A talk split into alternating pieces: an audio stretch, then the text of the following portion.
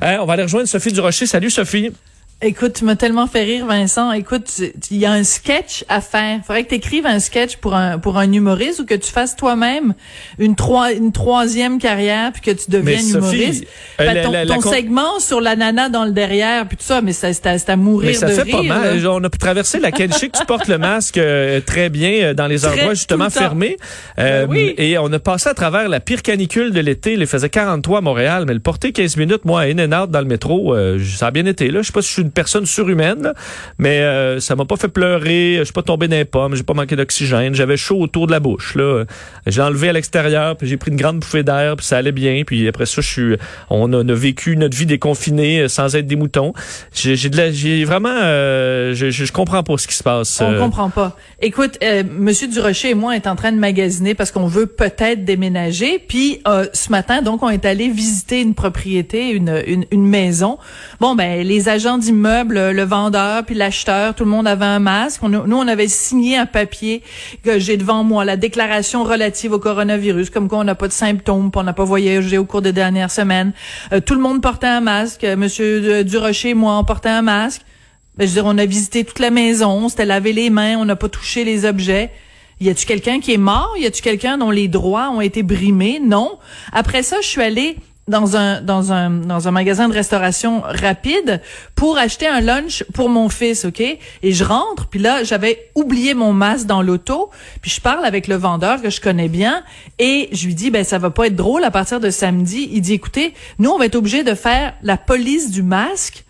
Puis tu sais, l'exemple qu'on a dans le journal de ce matin dans la presse, là, de la dame qui s'est fait tabasser, elle s'est envoyer un coup de poing dans la mâchoire. Mm parce qu'elle a demandé à quelqu'un qui était dans le même couche-tard qu'elle de se tenir loin parce qu'il y a quelqu'un dans sa famille qui est, malade, ben d'après moi, il va y en avoir des scènes comme ça. Si les gens sont assez craqués pour faire partir une pétition puis crier liberté à tout vent, et ce que le, vendeur de, ce magasin de restauration rapide me disait ce matin, il dit le problème, c'est qu'il y a plein de gens qui vont invoquer le fait que ils ont parfaitement le droit de ne pas porter le masque parce qu'ils ont une condition médicale.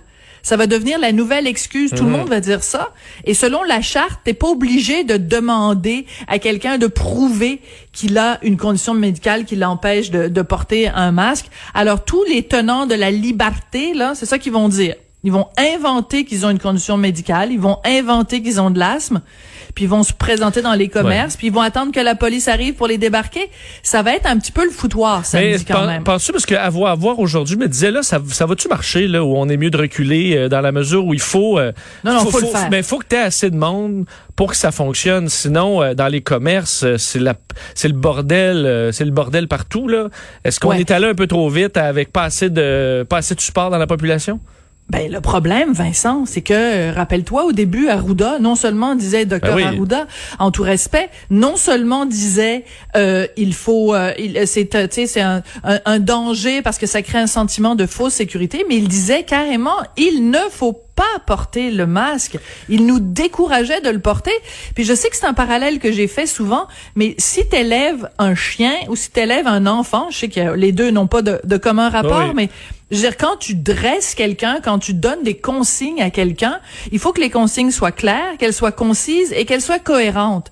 Mais tu ne peux pas passer de dire à ton enfant, je t'interdis de manger du brocoli à mange du brocoli, sinon tu n'auras pas de dessert. Ça ne fonctionne pas. Tu peux pas dire à ton chien, ne ne ne t'assois pas pendant que nous on mange dans la salle à manger à assois-toi dans la salle à manger. Je veux dire, c'est des consignes. Alors le problème qu'on a, c'est que docteur Arruda est passé a fait un 180, un volte-face complet par rapport au masque. Et si dès le début il avait été plus euh, clair dans son opposition au masque. Il nous avait vraiment dit les vraies raisons pour lesquelles il était contre le masque. Écoute, rappelle-toi, à un moment donné, il nous avait dit, euh, on va avoir un problème parce que les gens vont invoquer différents euh, segments de la charte. C'est vrai. Il, disait qu'il avait pas le droit de le faire, même à un certain moment. Il disait, oui, c'est ça. On n'a pas le droit, en tant que gouvernement, de forcer les gens à le porter. Or, les journalistes lui avaient demandé lors de cette fameuse conférence de presse, mais nommez-nous nommez-nous, s'il vous plaît, docteur Arruda, quels sont précisément les articles de la charte ou euh, de, d'un article de droit qui vous empêcherait? Il a été incapable il avait inventé ça. il avait complètement sorti ça de, de sa poche. Il a eu l'air d'un, il a pas, c'était pas fort cette journée-là. Et écoute, si le gouvernement a les pouvoirs de te forcer à porter la ceinture de sécurité quand tu rentres dans ton auto, ben pourquoi il y aurait pas les mêmes pouvoirs de te forcer à porter un masque, comme tu le disais fort bien, pour une courte période et dans un lieu circonscrit? On dit pas masque obligatoire de 9 heures le matin à minuit le soir pour tout le monde partout tout le temps. Tu rentres dans un commerce, tu mets ton masque, tu vas t'asseoir à ta chaise au restaurant, t'enlèves le masque. Je veux dire, un enfant de 12 ans est capable de comprendre ça. Comment ça fait qu'il y a des adultes qui sont pas capables de le comprendre? C'est un principe de précaution d'une simplicité extrême. Hmm. Hâte de voir samedi, en tout cas, comment ça va se passer euh, un peu partout à travers euh, le Québec. Euh, Sophie, il faut parler en fait d'un nouveau chapitre qui s'ajoute au scandale We Charity avec Justin Trudeau. Écoute, euh, bon, rappeler un petit peu, oui, Charity, donc c'est cet organisme de charité dont il a été prouvé amplement au cours des dernières semaines à quel point il était proche de cet organisme-là du gouvernement Trudeau, puisque la mère du premier ministre, la femme du premier ministre et le frère du premier ministre ont tous des liens très, très, très serrés avec cet organisme-là, organisme auquel le gouvernement Trudeau avait décidé de confier un mandat de gérer pour 900 millions de dollars donnés à des jeunes Canadiens qui auraient fait du bénévolat et l'organisme aurait profité de 20 millions de dollars pour gérer ce montant-là. Donc, on a appris au cours des dernières semaines que Margaret et Sacha Trudeau avaient été payés pour donner des conférences pour euh, cet organisme-là. Mais là, ce que, le National Post nous apprend il y a, il y a quelques minutes seulement, c'est que le gouvernement a donné 1,1 ont 18 millions à l'organisme We Charity pour organiser une, une journée de célébration euh, lors de la fête du Canada en 2017 et que c'est à cette occasion-là que Margaret Trudeau est montée sur scène pour parler.